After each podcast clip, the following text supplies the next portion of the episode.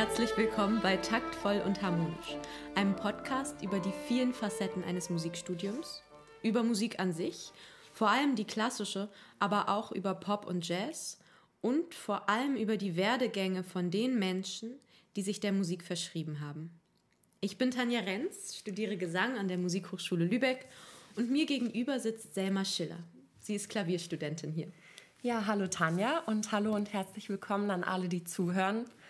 Ähm, so eine Musikhochschule ist tatsächlich ein ganzer Kosmos, eine ganze Welt für sich.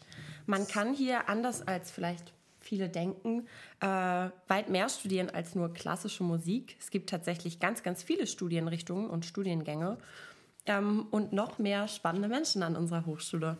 Und hier kann man auf den Fluren, ähm, kann man ohne Übertreibung so sagen, tatsächlich äh, weltberühmten Musikerpersönlichkeiten begegnen.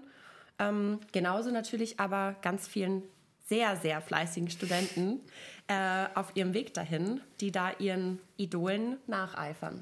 Und wir zählen uns natürlich zu den allerfleißigsten Studenten. Mhm. Und in unserem Podcast werfen wir einen exklusiven Blick hinter diese Kulissen, also hinter die Kulissen einer Musikhochschule, aber auch hinter die Kulissen der Musikerwelt. Und in jeder Folge sprechen wir deshalb mit einem Gast über sein Fachgebiet, seine Biografie, seine Karriere, aber auch über aktuelle Themen, die die Musikerwelt gerade so in Atem halten. Aus der schönsten Musikhochschule Deutschlands fangen wir heute an mit, wem auch sonst, unserem Präsidenten, Rico Gubler. Herzlich willkommen, Herr Gubler. Und vielleicht können Sie sich ja ganz kurz vorstellen. Ja, moin. Moin. genau, guten Morgen, wo nicht mehr morgen ist.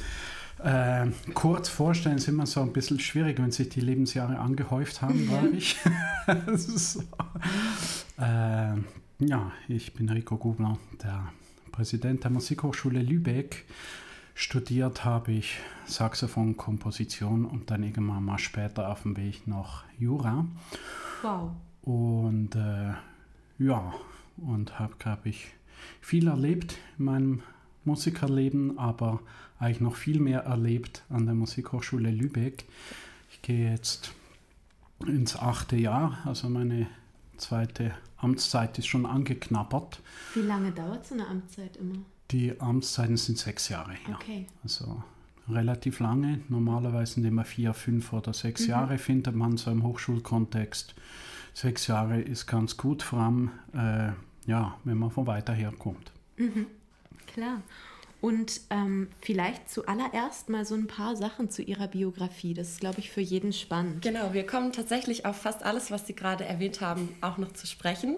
Aber wir haben gedacht, wir fangen einfach quasi bei Ihren Anfängen, vielleicht in Ihrer Kindheit an. Und zwar ähm, zuallererst mal mit der Frage, kommen Sie aus einem musikalischen Elternhaus und haben Sie als Kind schon viel Musik gehört? Nein und nein. Hm. Also ich komme aus... Äh ich kann sagen, ich komme aus einer Familie, die es durchdrängt von Ärzten und Ingenieuren. Mein Vater war Ingenieur. Und äh, vielleicht fast typischer für mich, ich komme aus einer Unternehmerfamilie. So hm. kann man das vielleicht ah. sagen. Und das ist für euch ein ganz, ganz äh, wichtiger Punkt, vor allem weil glaube ich, das schweizerische Unternehmertum, das mal abseits äh, von Nestle und Roche funktioniert hat, äh, durchaus speziell war, sagen wir so. Mhm. Oder einfach bodenständig, sagen wir in der Schweiz. Ja. Und glauben Sie, dass Sie davon auch was in Ihren Führungsstil übernommen haben, von diesem Unternehmertum? Also ganz sicher. Also mhm, ich glaube, ja. das ist ein ganz wichtiger Punkt, ist äh, da ich versuche, einen sehr persönlichen Führungsstil zu pflegen, also mich auch zu kümmern um Probleme, mich auch persönlich um Probleme zu kümmern, ja. weil das äh, einerseits mir sehr viel gibt, aber natürlich auch ab und zu mal ein Problem löst. Mhm. Und äh, dieses Gefühl, es ist ein anderes Gefühl der Verantwortung. Und natürlich, je größer und komplexer die Organisationen werden, desto weniger kann jetzt quasi äh, ein Präsident dann sich um alles kümmern, das geht nicht, aber man kann relativ viel machen und sich für relativ viel interessieren, vor allem für die Menschen.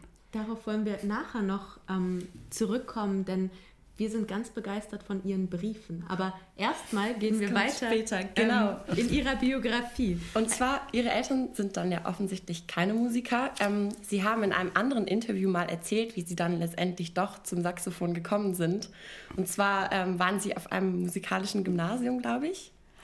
Nee, ich war einfach am ganz normalen äh, humanistischen Gymnasium. Ah, ja, das okay. war quasi das äh, alte Mädchengymnasium von Zürich auf dem Berg. Und gab's und äh, ja, ich kann das noch mal kurz, kurz erläutern. Ich glaube, sie mussten dann ein Instrument auswählen, irgendwie für die Oberstufe, so habe ich das verstanden. Und ihnen wurde der Kontrabass empfohlen. Und weil sie aber so einen weiten Schulweg hatten, haben sie gesagt, auf gar keinen Fall spiele ich Kontrabass. Davon habe ich es gesehen, weil meine Schwester hat schon Kontrabass gespielt und wir haben gesehen, wie sie mit dem Kontrabass zur Schule wandern musste. Ja. Und da habe ich gedacht, ja, willst mich nicht auch noch? Oh, Nee. mein Bruder, der spielt auch Kontrabass, das ist furchtbar, der musste immer gefahren werden. Ja. Meine Eltern haben mir verboten, Harfe zu spielen, weil sie gesagt haben, um Gottes Willen, wir kaufen es doch hier nicht irgendwie so einen Lieferwagen, um dich irgendwo hinzufahren.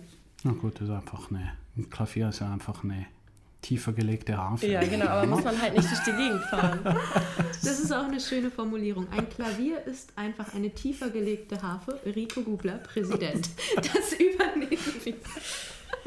Aber dann ist es das Saxophon geworden.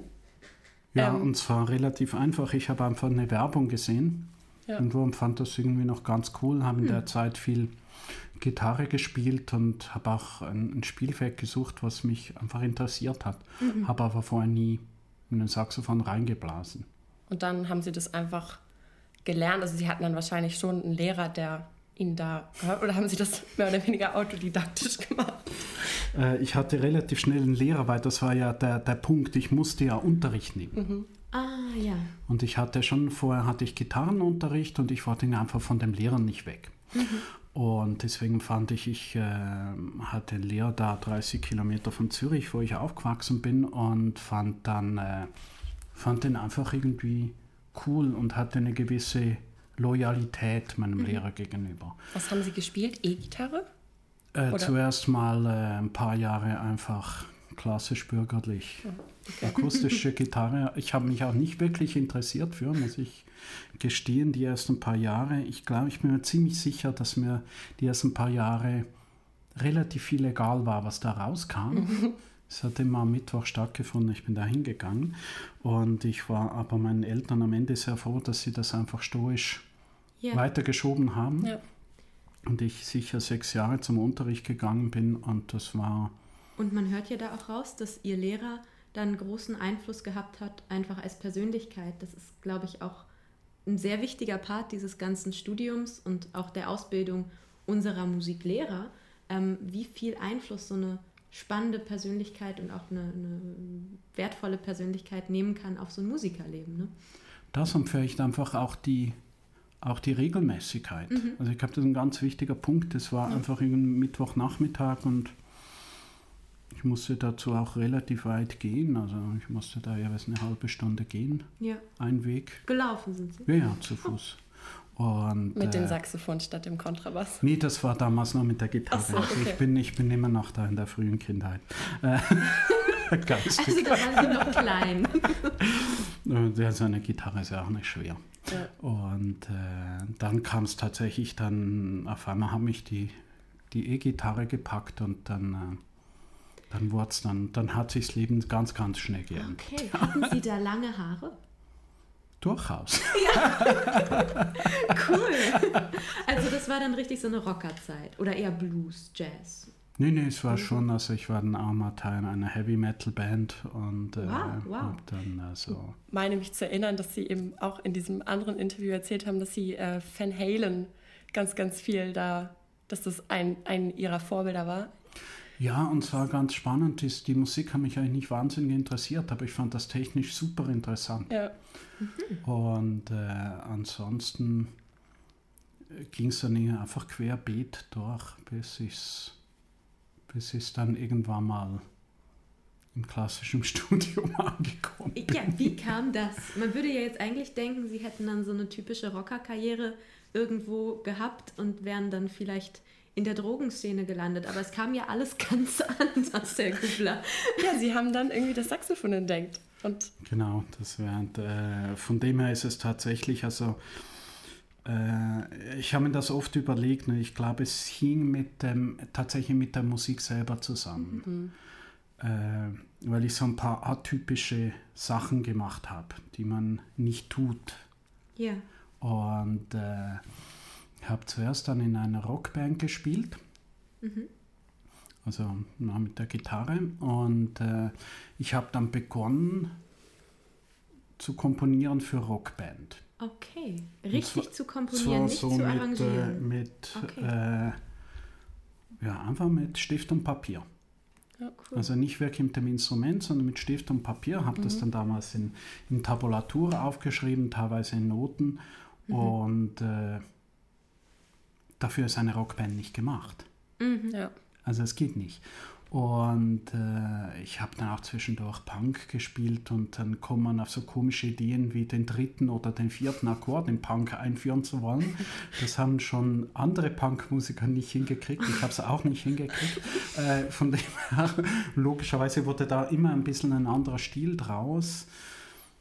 Und dann ging es natürlich über Blues zu Jazz und auch da war ich immer so ein bisschen zu free und mhm. zu kompliziert und mhm. zu komische Ideen, die auch, muss man sagen, auch, auch nicht in die Musik reingepasst haben. Also okay. Also es war, äh, äh, ich war immer so im Rückblick total verständlich, dass mein Kollege gefunden hat, der hat einen Schuss und äh, dann habe ich tatsächlich einfach begonnen, sowohl Jazz wie klassisches Saxophon zu studieren. Wie alt waren Sie, als Sie angefangen haben, das zu studieren? Zu studieren, das war einfach nach dem, nach dem Abitur. Das ist ja nicht, das ist dann so mit 19, 20. Okay. Also ich habe ja dann erst mit, weiß nicht was, mit 16 begonnen, Saxophon zu spielen. Ja, dann quasi drei Jahre später schon ja. ins Studium. Das ist ja echt eine Leistung. Erinnern Sie sich an Ihre Aufnahmeprüfung? Ja, durchaus. Ich erinnere mich vor allem deswegen, weil äh, äh, das war im, im neuen Saal an, mhm. der, an der Hochschule in Basel, an der Musikakademie. Und äh, das war ganz kalt in dem Raum. Oh. Und ich war natürlich extrem nervös und ja. ich kannte einfach gar nichts. Und das war alles, äh, ich hatte auch eine völlig andere Sicht aufs Musikstudium, wie ich äh, das heute habe. Und kam dann da rein und ich bin später natürlich während dem Studium da auch immer wieder reingegangen und das war sofort wieder da, dieses, dieses Gefühl, also die mhm. Temperatur, den, auch man hat sogar, ich habe teilweise Gefühl, ich wusste, wie es riecht, ich wusste, wie die, ja. äh, auch wie der, die, die Luft auf die, auf die Haut trifft. Ja. Verrückt, sowas brennt sich richtig ein. Und ich war nachher ja Studiengangsleiter und Mitglied der Hochschulleitung in Basel. Das hat sich nicht verändert in diesem Saal. Ja. Also ich glaube, ich werde immer in diesen Saal reingehen und es wird genau dieses Gefühl geben. Ja. Mhm.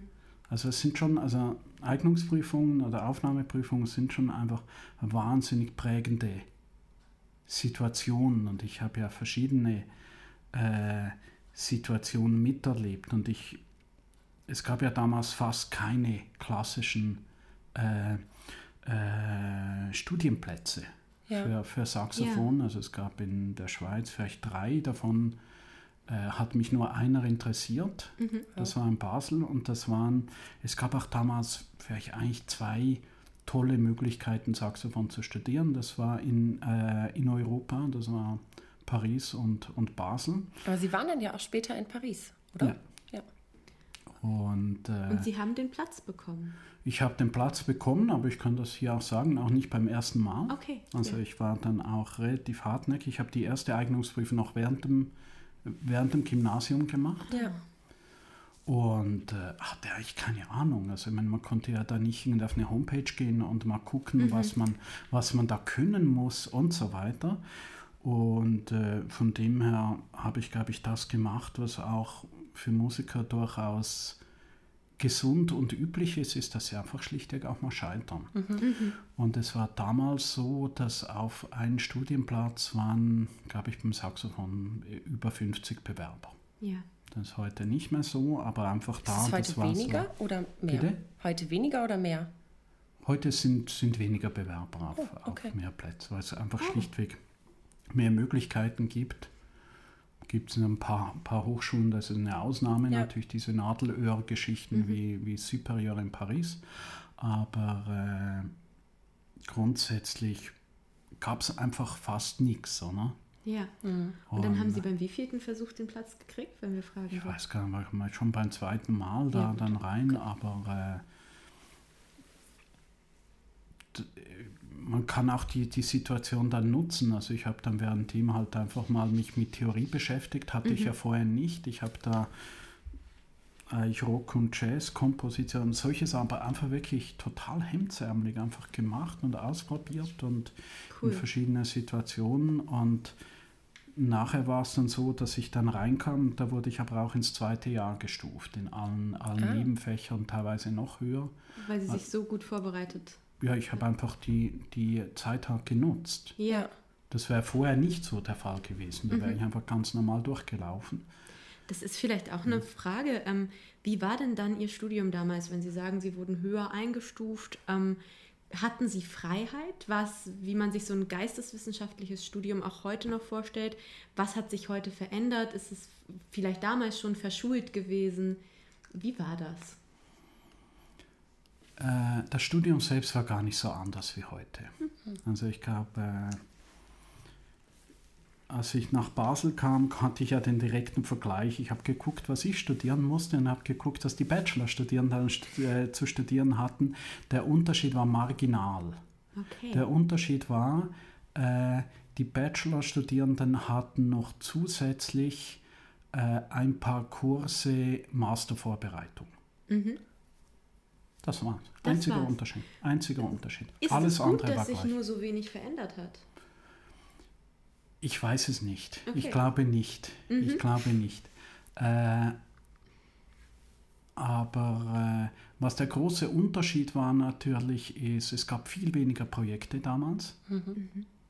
Also ich habe als äh, Saxophonist, gut, das war sowieso, da war mal sowas von außen vor und gerade mal so, also wenn man heute von Diskriminierung sprechen würde, wäre es Diskriminierung, ganz klar, weil äh, es gab eigentlich keine Projekte, es gab keine Möglichkeit. Man, hat- man hat halt Saxophon-Quartett gespielt und das war's dann, mehr gab es nicht. Man war nicht mal bei neuer Musik eingeteilt, weil die Ach, haben was. auch andere Sachen gemacht, hat auch keine Saxophone gebraucht. Mhm. Und äh, weil mein Lehrer damals eigentlich mit neuer Musik nicht wahnsinnig viel am Hut Mhm. hatte auch. Also gar nicht als Spieler, sondern, sondern tatsächlich im Unterricht. Und äh, von dem her ist, glaube ich, der Unterschied zu heute ist einfach, dass es viel mehr Projekte gibt, Ja, was ja gut ist. Also die Praxis ist viel höher. absolut. Und es gab einfach viel mehr möglich. Es gibt heute viel mehr Möglichkeiten, daneben noch was zu tun. Dort ein Stipendienkonzert, dort noch irgendwo mucken, dort das zu tun, etc. Ich Aber glaube, das ist so interessant, weil wenn man sich ihre Biografie durchliest, dann hat man den Eindruck, dass sie quasi alles abgegriffen haben, was es irgendwie nur gab. Also eben, Sie haben ja vorhin auch schon gesagt, Sie haben noch Komposition dann studiert und Jura. Lief das alles parallel oder nie, war das nie. nacheinander? Also Komposition und Saxophon lief teilweise parallel, teilweise so verschoben. Also Fing dann in Basel beides an? genau, Okay. genau. Also da habe ich zuerst Nebenfach Komposition studiert und Mhm. nachher einfach noch äh, das, das Kompositionsstudium, das muss man sagen, das war tatsächlich total frei im Vergleich. Cool. Das ist nicht mehr zu vergleichen. Allerdings hat man auch tatsächlich viel weniger Spezifisches gelernt. Mhm. Also damals hat man tatsächlich dann eher ein, ein Theoriestudium noch dazu gemacht, also Doppelfach Komposition, Musiktheorie. Und ansonsten hatte ich dann da als Komponist dann eher so lustige Fächer besucht wie, äh, wie ist das Geschichte der Musiktheorie an der Skola damals und das war super interessant. Da ist man einfach dahin gegangen und hat sich überlegt, von wem will ich was lernen? Und manchmal gar nicht, von wem will ich was lernen. Ja, Und das war sehr spannend. Also das war dann durchaus spannend. Andererseits habe ich mir natürlich alles, was Instrumentation etc., das habe ich mir mehr oder weniger selber beigebracht, weil es diese Strukturen äh, so nicht gab. Die kamen gerade da, also gerade so die, die ein, zwei Jahre später begonnen haben, die waren in richtigen Kompositionsstudien drin, die es übrigens natürlich an anderen Hochschulen gab, das muss man ja. auch sagen. Das zieht sich so ein bisschen durch die Gespräche, die wir für diesen Podcast geführt haben, dass man sich im Studium nehmen sollte, was man braucht. Und ähm, wie Sie gesagt haben, eben auch guckt, von wem kann ich mir was holen ja. und sich die Freiheit auch nimmt. Also es ist ein interessanter Aspekt, weil Sie haben sich dann viel selbst zusammengesucht und auch autodidaktisch erarbeitet, letztendlich, oder? Ja, es ist auch die Frage, ist es tatsächlich noch autodidaktisch, wenn man es trotzdem im, im Rahmen eines Studiums äh, in einem Austausch, weil ich meine, Stimmt. Hochschulen sind ja, sind ja ist eine Begegnungsstätte. Mhm. Und das weiß ich noch. Also ich meine, ich hatte einfach wahnsinnig spannende Begegnungen. Ja. Und ja. wenn ich Ihnen jetzt sagen wir mal vier, fünf Beispiele gebe, wer mich da irgendwie beeinflusst hat, dann werden Sie daraus kein Curriculum basteln können. Mhm. Möchten Sie die Beispiele ja. vielleicht mal geben? Also wir kennen uns wahrscheinlich in der Landschaft nicht so aus, aber vielleicht einige Hörer, wer Sie da geprägt hat im Studium. Ja, also das war tatsächlich in der Zeit dann in Basel vielleicht gar nicht so stark mein, mein Hauptfachlehrer, mhm. obwohl mhm. ich von dem, also gerade vom übers Ohr wahnsinnig viel gelernt habe. Aber es war zum Beispiel äh, ein improvisierender Bratscher, der hieß Walter, der heißt Walter, Walter Fendrich. Und bei dem habe ich zwei Jahre lang freie Improvisation besucht. Ja, das cool. gab es dann nicht, das mhm. solches. War dann aber spannend, dass ich genau an der Schule, äh, weiß nicht was, 20 Jahre später, äh, den verpflichtenden Improvisationsunterricht nachher eingeführt habe im Bachelor. Mhm. Und das war, das war eine, eine wichtige Figur für mich, also die nachher auch mein musikalisches Wirken geprägt hat. Ja. Etwas anderes war, ich habe auch zwei Jahre äh, klassische indische Improvisation besucht. Klassische Ken, indische? indische Improvisation bei Ken Zuckermann. Das klingt aber cool. Ja. Okay. Und äh, das sind so diese, diese Geschichten, wo ich einfach mit dem Saxophon mhm. in diesen Unterricht gegangen bin und einfach diese Sprache erlernt hat, so gut wie es dann halt auch ging. Ja. Ja. Aber das war für mich eine, eine wahnsinnig gute äh, Hörschulung und Vorstellungsschulung. Und das sind, glaube ich, schon die, äh, die wichtigen Sachen oder neben so äh, Geschichten wie die Begegnungen dann mit Komponisten wie äh, Roland Moser, Müller-Siemens etc., mhm. wo ich einfach äh, viel gelernt habe. Also im Grunde genommen, wenn man, wenn man ihnen zuhört, dann kriegt man den Eindruck, dass eben quasi das Ganze drumherum, abgesehen vom stumpfen Saxophon üben und quasi dieses, ähm, man kriegt ein Stück vor, vorgelegt und das soll man dann einstudieren, dass das im Grunde genommen auch das ist, was sie dann geprägt hat musikalisch und vielleicht auch ähm, dann den Rest ihres Wirkens irgendwie beeinflusst hat. Sicherlich, und das hängt natürlich auch mit, äh, mit dem Instrument zusammen, das muss man schon auch mhm, sehen.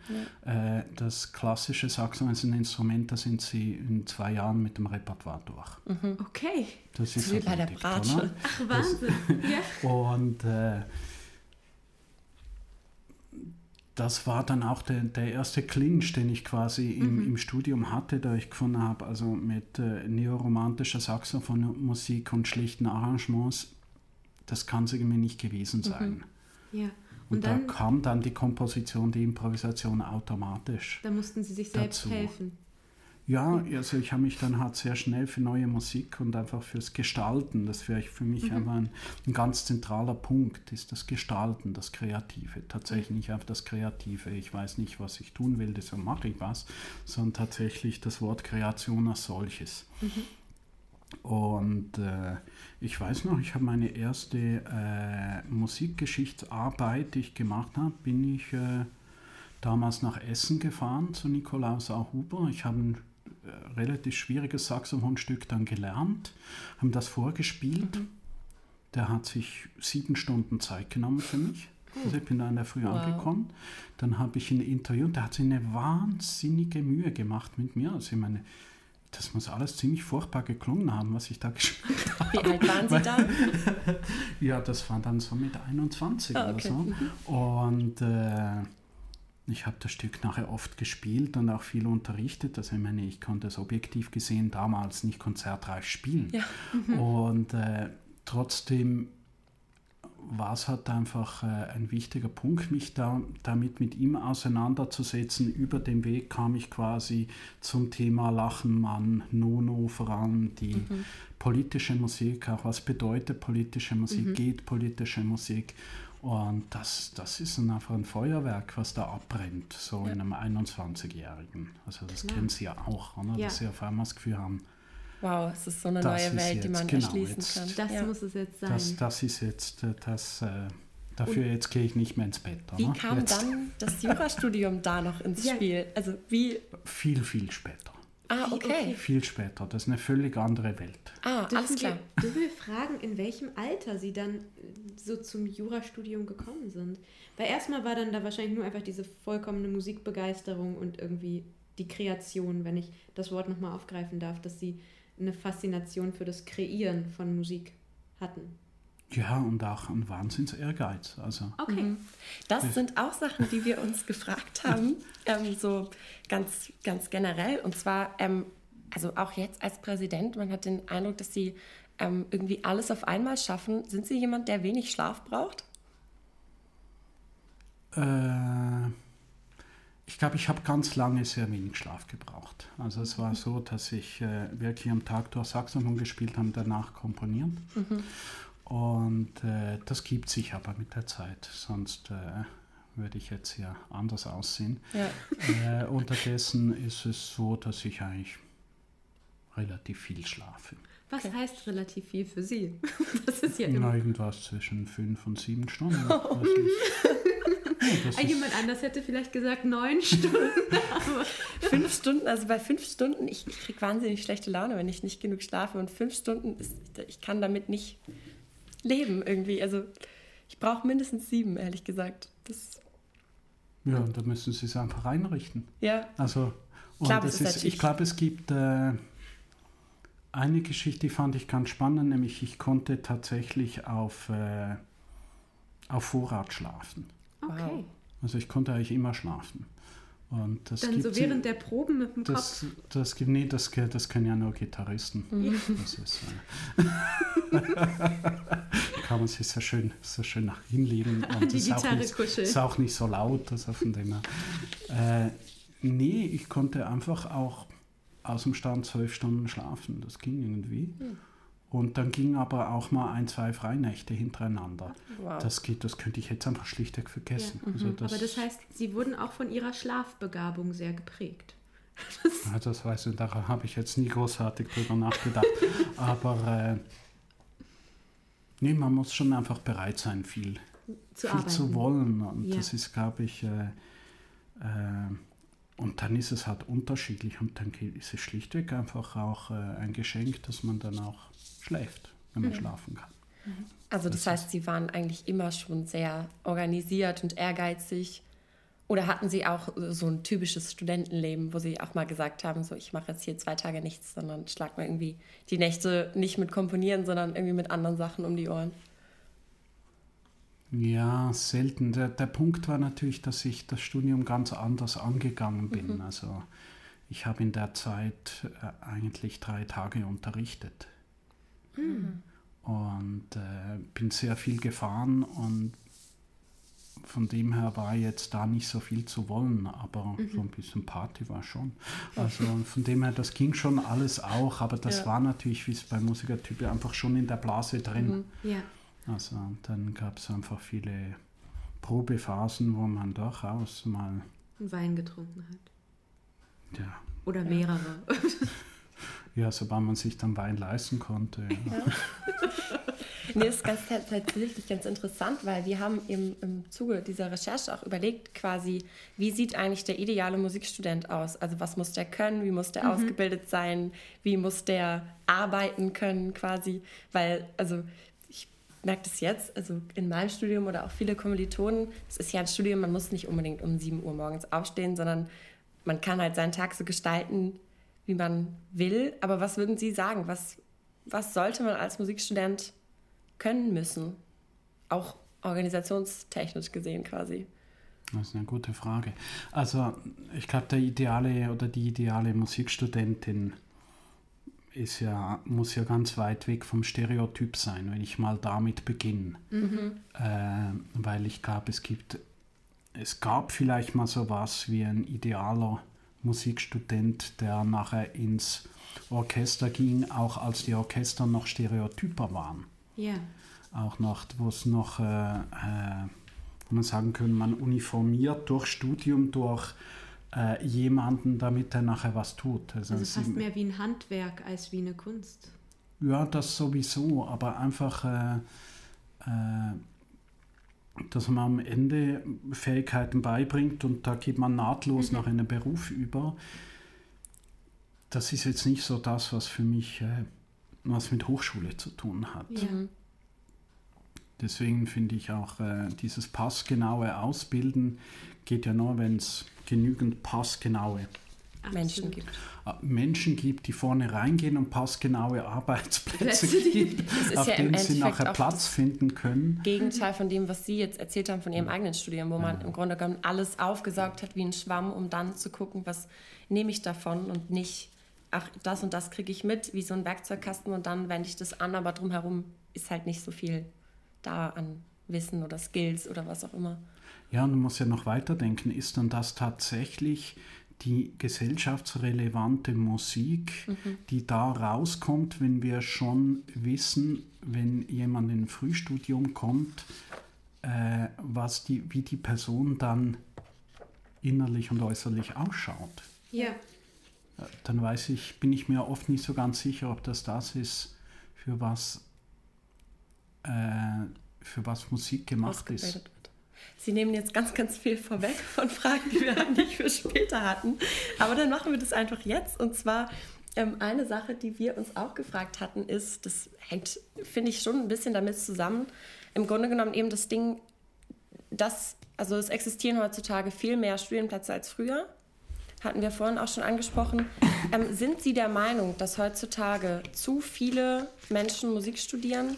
Die ähm, im Endeffekt keine Aussichten auf Berufschancen haben und es auch nicht mehr mit so einem existenziellen Drang vielleicht der Kunst äh, Willen machen. Also dass man eben, mhm. dass das jetzt, also das, das ist jetzt sehr vermessen, aber dass man im Grunde genommen sagt, so ein Musikstudium ist vielleicht auch eben eine Wohlstandssache, die man jetzt so macht. Ähm, aber es ist vielleicht nicht mehr, es geht nicht mehr darum, wirklich was zu entdecken oder zu machen. Wissen Sie, was ich meine? Ja, es geht jetzt einiges, einiges, äh, Sie sprechen ganz viele Sachen ja. gleichzeitig. Äh, die Frage, ob es zu viele Musikstudierende gibt, ist nicht gleich zu beantworten mit der Frage, ob die richtigen Leute Musik studieren. Mhm. Mhm. Also das ist mal ein Punkt, den würde ich gerne mal so offen stehen ja. lassen. Äh, andererseits kann man auch sagen, vielleicht studieren auch viel zu wenig Leute Musik. Mhm. Und vielleicht ist das Musikstudium auch, ist jetzt nicht so, dass ich das Gefühl habe, man, man müsste jetzt hier eine, Angel, eine angelsächsisches Denken in eine Musikhochschullandschaft reinbringen. Also na, schon äh, von der Finanzierungslogik her nicht. Aber äh, vielleicht sind unsere Studien teilweise einfach zu spezialisiert und es wäre viel sinnvoller, als würde jemand tatsächlich am Ende sagen, mit einem Bachelor in Musik und äh, nebenbei eben einem Jurastudium äh, würden dann Leute in die Schaltkreise unserer Gesellschaft kommen, die ein bisschen intelligenter ja. hantieren würden. Mhm, Muss dann tatsächlich jeder, also deswegen wehre ich mich ziemlich konsequent gegen das Wort Ausbildung, auch mhm. wenn ich weiß, dass ich es immer wieder im Mund nehmen muss, mhm. weil da ist oft kein anderes, weil Studium dann auch nicht immer passt. Mhm. Muss dann aber und Sie hören von mir relativ oft das Wort Universität. Eine Universität nicht passgenau auf eine Verwendung äh, äh, ausbilden muss, meiner Meinung nach, sondern sie muss selbstdenkende Personen befähigen. Damit sich daraus auch gesellschaftlich was entwickeln kann, was Neues. Ne? Exakt. Ne? Ja. Mhm.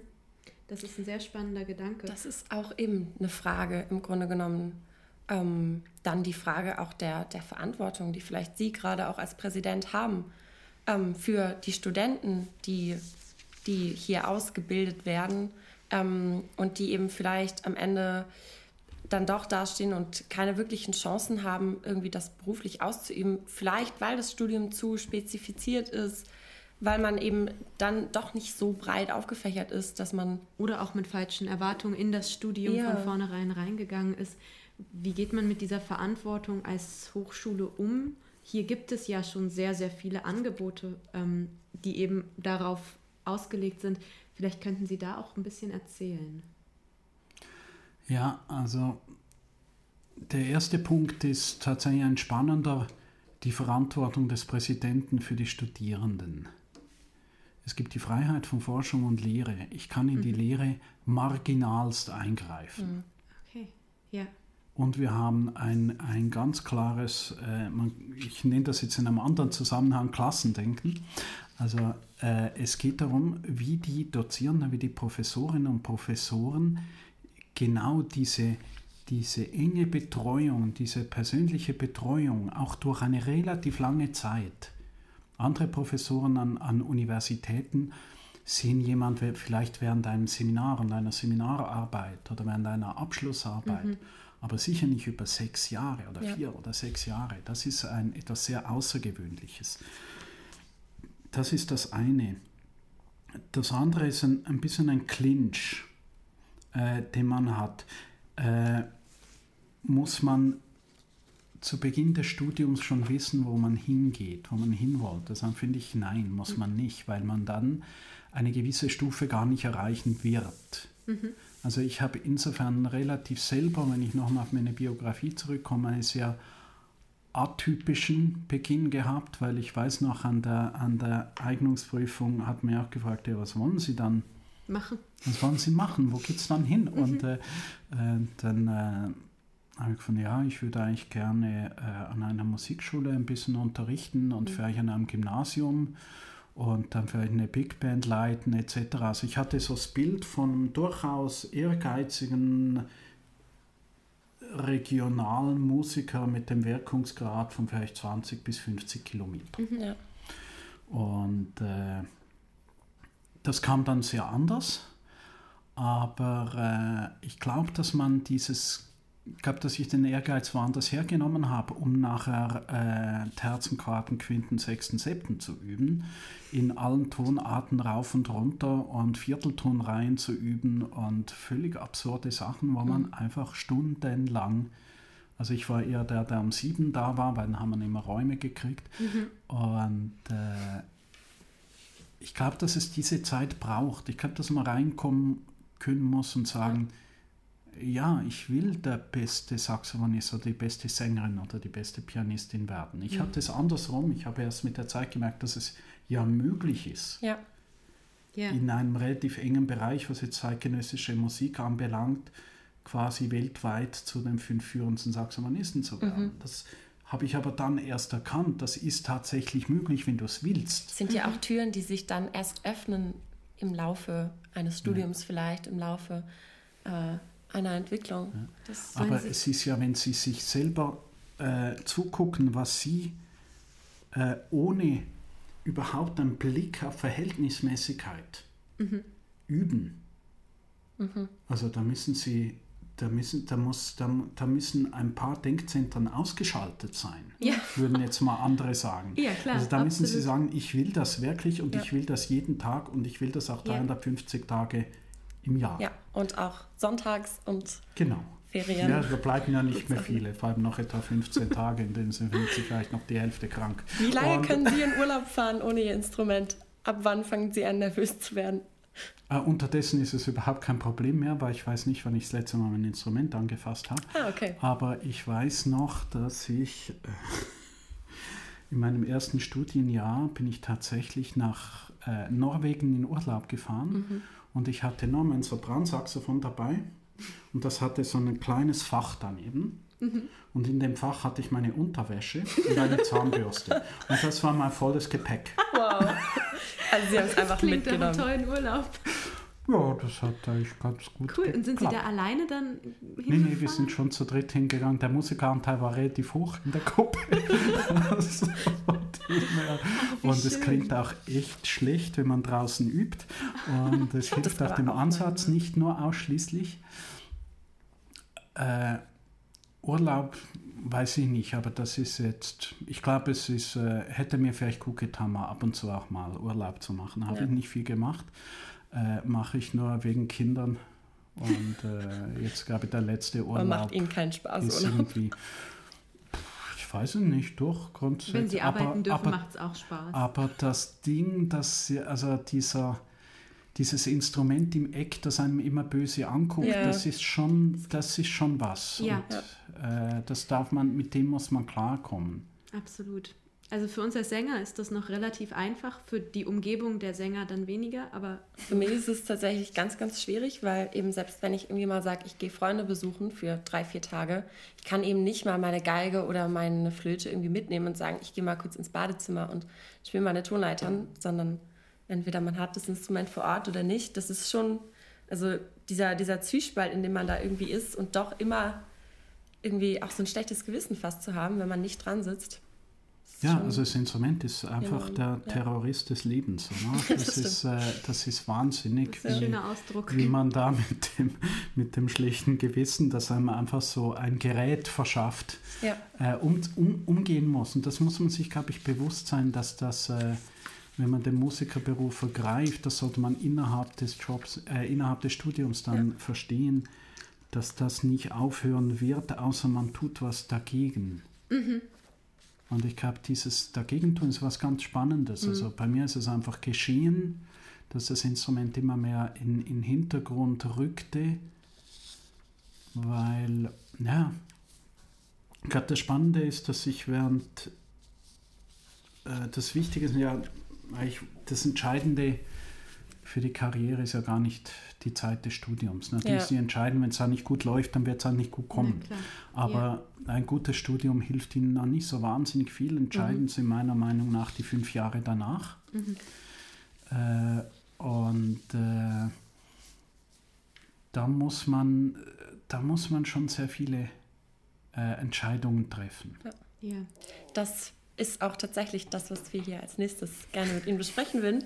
Aber vorher würden wir gern eins unserer kleinen Spiele Oh ja. einschieben. Und zwar heißt es das A- oder B-Spiel. Ist ganz, ganz einfach. Ähm, wir nennen Ihnen einfach zwei Begriffe und Sie Und es müssen geht um innerhalb von, Entscheidungen auch. Also sie müssen sich entscheiden Ja, zwischen. das kann ich nicht. Das können sie. innerhalb Sie haben drei Sekunden Zeit und müssen sich einfach für einen der Begriffe entscheiden. Und äh, der erste ist Nachtüber oder Tagüber. Erstmal aufkauen. Das ist in Ordnung. Wir haben hier, Selma hat Banana Bread gebacken, sogar vegan. Und ähm, das ist sehr lecker. Ich habe es auch schon probiert. Das ist wirklich lecker, aber das ist eine fiese Frage. Wie bitte? Fiese Fragen. fiese Frage. Ich verweigere die Aussage. Okay, Sie dürfen die. Okay, okay. Das, ist, das dürfen Sie jetzt dreimal machen. Wir müssen ja Okay. hier ein bisschen strenge Regeln Ja. einführen. Und ein Telefonjoker. Ja. Okay. Ja, ja. Die nächste Frage wäre aber vielleicht einfacher zu beantworten. Blau oder grün? Grün. Mozart oder Haydn? Heiden. Ah, sehr gut. Kaffee oder Tee? Kaffee. Rampensau oder Auftrittsangst? Hm, schon eher die Rampensau. Hund oder Katze? Hund. Kinder oder Katze? Bitte? Kinder, oder, Katze, Wobei jetzt in dem Fall dann wahrscheinlich eher Kinder oder Hund. Kinder. Okay, gerade noch gerettet. Ähm, Solo oder Kammermusik? Kammermusik. Äh, Berliner oder Wiener? Philharmoniker. Berliner. Berliner oder Wiener Essen? Wiener. Berge oder Wasser? Wasser. Gutshaus oder Stadtvilla? Stadtvilla. Wodka oder Gin? Gin. Karriere oder Familie? Ich verweigere nochmal die Okay. Aussage. Das Wir streichen dürfen wir. auch sagen beides. Ja, das hätte ich lieber vorher gewusst. Nougat oder Marzipan? Marzipan. Thomas Mann oder Günter Grass? Thomas Mann. Fleisch oder Vegetarier? Fleisch. Schick oder leger? Leger. Schönberg oder Adorno? Schönberg. Aldi oder Edeka? Edeka. Sehr gut. Frühshoppen oder Bibelkreis? Frühschoppen. Stones oder Beatles? Beides. Gut. Koffer oder Kleiderschrank? Koffer. Raucher oder Nichtraucher? Hm, Nichtraucher. Buch oder Serie? Buch. Sport oder Couch? Das eine hätte ich gern, das andere mache ich ab und zu.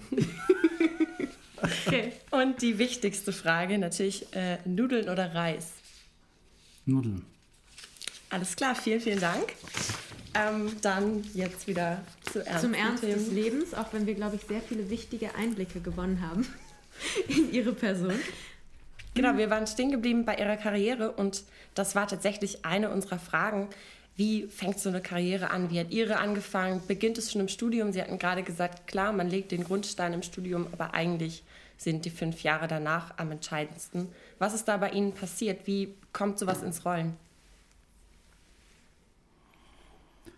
Ähm, also spannend ist ja, dass diese Punkte, wo man das Gefühl hat, dass was entsteht oder dass sich mhm. was entscheidet, dass man die ganz, ganz schlecht erkennt. Mhm.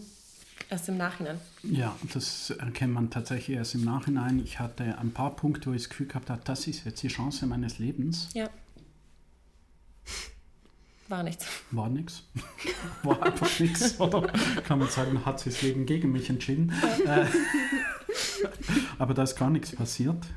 Und äh, dann gab es so ein paar Punkte, vielleicht kann ich zwei davon benennen, die äh, ach, nicht so wahnsinnig spektakulär sind.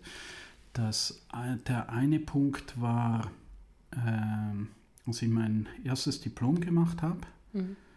Ich habe vorher gesagt, ich habe relativ viel unterrichtet. Damals hat man noch, wenn man klassisch Saxophon studiert, hat man einmal pro Woche einen Anruf gekriegt, ob man nicht unbedingt an einer Musikschule unterrichten mag. Ach ja, weil es so wenige gab. Ja, es gab einfach wenige und die hatten nachher okay. das Gefühl, das sei ein Qualitätsmerkmal, wenn man klassisches Saxophon studiert, äh, was es natürlich auch ist. Aber äh, grundsätzlich äh, gibt es auch noch zwei, drei andere. Ich musste mhm. nie irgendwie vorunterrichten oder ich weiß nicht was, das hat sich alles geändert.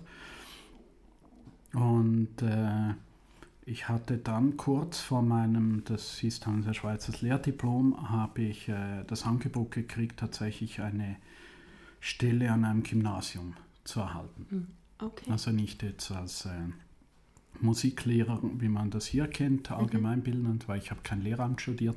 Mhm. Sondern in Zürich gab es oder gibt es immer noch, das weiß ich nicht, die Instrumentallehrer auch. An den Gymnasien? An den Gymnasien. Ich glaube, das gibt es hier nicht. Nee, nee, das gibt es ja nicht, aber das äh, gab es oder gibt es immer noch.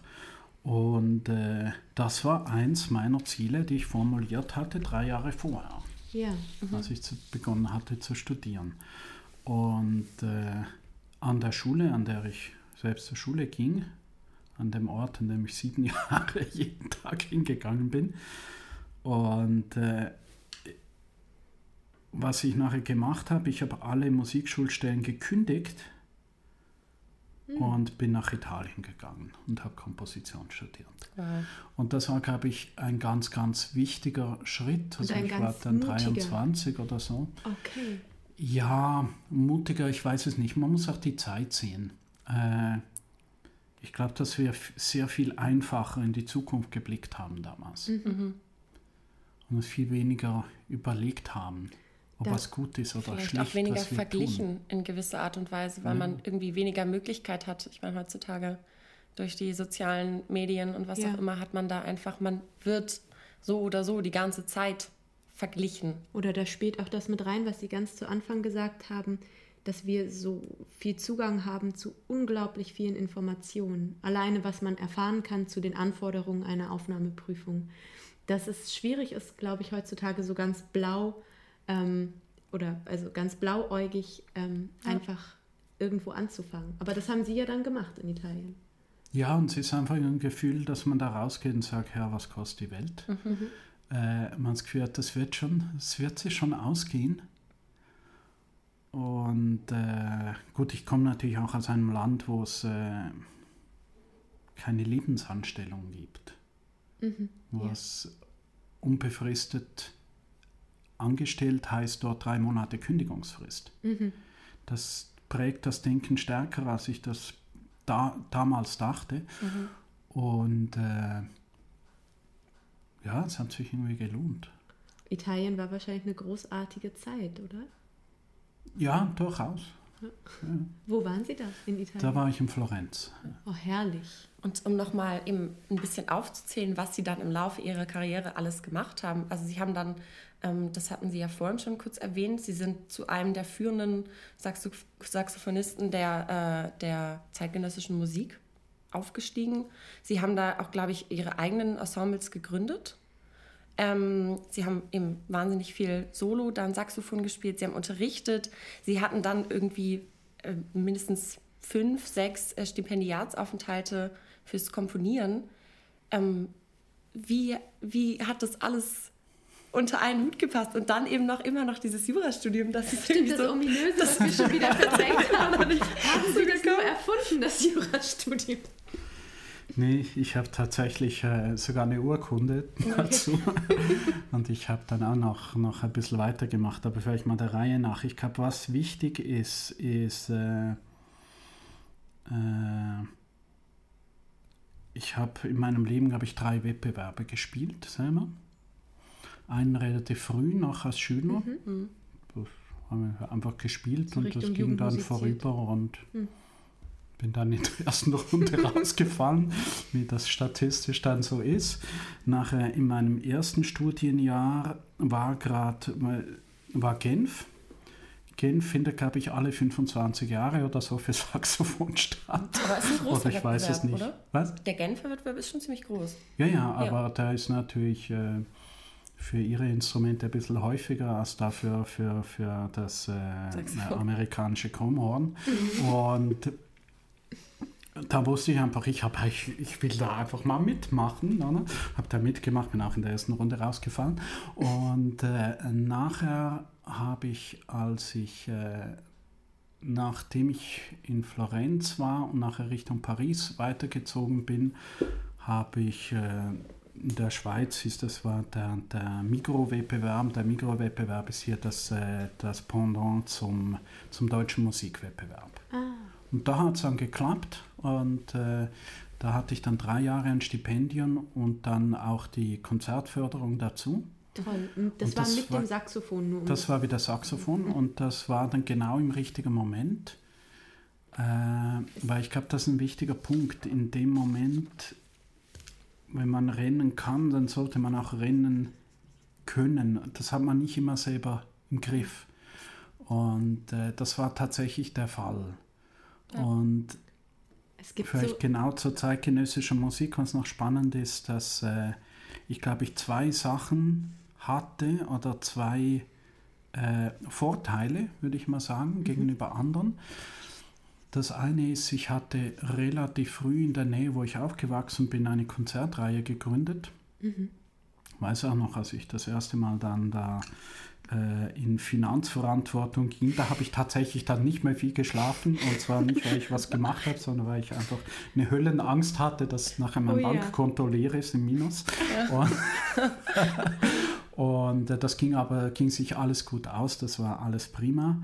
Und äh, das heißt, ich hatte immer eine oder mehrere Konzertreihen, in denen ich Sachen ausprobieren konnte, in denen ich auch Leute mhm, einladen mhm, konnte, in denen ich mit in denen ich quasi ein Podium hatte, wo ich was, wo ich einfach sagen komm, lass, komm, lass uns irgendwie eine verrückte ja. Idee lancieren.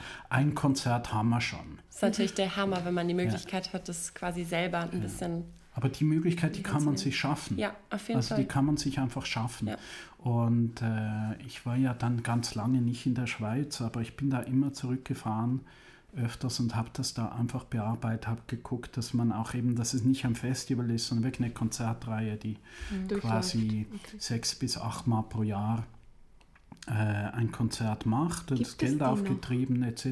Bitte? Gibt es die Konzertreihe? Noch? Ich denke nicht. Okay. Ich denke nicht. Äh, und das andere war, hing damit zusammen, einfach, dass ich für Komponisten als und Komponistin als Saxophonist extrem attraktiv war, weil ich ihre Sprache sprach. Mhm. Mhm. Also man musste mir nicht so wahnsinnig viel erklären. Ja. Und äh, das war sicher auch ein Punkt. Also ich meine, es gab extrem viele Saxophonisten auch, die wirklich gut gespielt haben. Also ich war da gar nicht outstanding oder so. Ich mhm. konnte die Sachen spielen und dann, das war dann auch so. Aber äh, Sie waren an dieser Schnittstelle, die in dem Moment wichtig wurde. Und ich konnte die Sprache. Ich glaube, mhm. das ist ein Punkt. Das ist mir nachher nochmal passiert, dass ich die Professur in Lugano gekriegt habe, war ich, glaube ich, auch in der Auswahl waren genügend Saxophonisten, die gut Saxophon gespielt mhm, haben, ja. die auch durchaus auf was zurückblicken konnten. Ich war aber der Einzige, der so einigermaßen ein bisschen Italienisch sprach.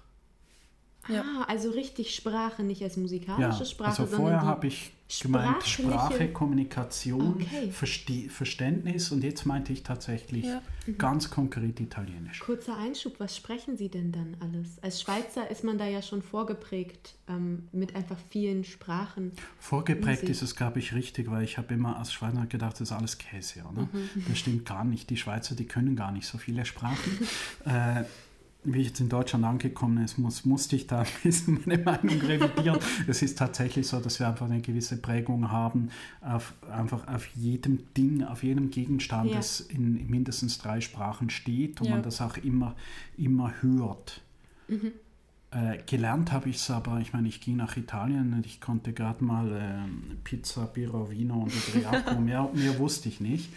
Und äh, ich habe sehr wahrscheinlich, ich nicht gerade gedacht, Spaghetti ist ein deutsches Wort, aber so in die Richtung. äh, hab jetzt und habe da eigentlich dann Italienisch gelernt und nachher vor allem natürlich während dem Unterricht. Ich habe ja. zehn Jahre quasi in nicht Italienisch, aber in Italienisch unterrichtet. Und da habe ich, das war so ein bisschen wie bezahlter Italienischunterricht. Ja. Und und nachher habe ich fünf Jahre in Paris gewohnt. Das hat natürlich, also äh, da habe ich meine schlechten Französischnoten dann aufpoliert. Also Französisch, Deutsch, Italienisch. Englisch wahrscheinlich. Ja, ein bisschen Englisch. Ja. Und den Schweizer Dialekt, den dürfen wir nicht. Ja, wenn man das jetzt als Sprache, als Sprache mitnimmt, ja. Also im Grunde genommen, wir sind ja überhaupt kein Berufsberatungspodcast, aber es ist natürlich schon auch interessant, auch für uns selber zu hören, eben wie, wie kommt so eine Karriere ins Rollen? Das ist ja auch oft dann irgendwie viel Glück, aber natürlich auch, ähm, also wenn ich jetzt da irgendwas draus ziehen sollte, aus dem, was Sie gesagt haben, im Grunde genommen so ein Ding, dass man ganz, ganz viel macht, sich selber Sachen sucht und die dann irgendwie entwickelt, ähm, sich interessiert, sich da breit aufstellt vielleicht und dann eben das Glück hat, da am richtigen Ort zu sein und natürlich auch die Sachen zu können, die da gefragt werden. Also es bringt einem ja nichts, das, das wird einem ja auch immer, also als Pianist ganz viel gesagt, du kannst das Repertoire für einen Wettbewerb lernen und ihn dann auch gewinnen, aber wenn du dann halt nicht irgendwie noch viel mehr Repertoire hast, dann bringt es dir nichts, weil dann kriegst du keine Engagements, weil du halt nichts spielen kannst. Irgendwie so ein bisschen vielleicht. Also man muss gut vorbereitet sein für das, was auch dann danach kommt, wenn man eine dieser Chancen ergriffen hat, im Grunde genommen. Ja, es ist nur die Frage, wann der richtige Zeitpunkt für diese Vorbereitung ist. Mhm. Ja. Weil, da kommen wir jetzt vielleicht mal so Richtung Jurastudium. Äh, Sehr gerne. der Punkt war, dass, äh, also, ich glaube, dass das äh, Jurastudium bei mir genau zum richtigen Zeitpunkt war. Mhm. Mhm. Und dass man in der Musik, also vielleicht auch in seinem Hauptfach, doch ein, ein bedeutendes Level erreicht haben muss, ja. bevor man, bevor man also sonst bleibt Aufmachen man ein Strauch und wäre mhm. kein Baum, oder? Ja. Also so vom Bild her. Und bei mir war es so, äh, also Jurastudium war nie mein Traum als Kind oder so. Ich wollte immer Geschichte studieren. Ja. Mhm. Das war völlig klar und ich habe erst mit 17 oder 18 habe ich dann quasi umgeschwenkt und von Musik wäre doch auch noch was und vorher war ich total überzeugt, dass ich Geschichte studieren werde.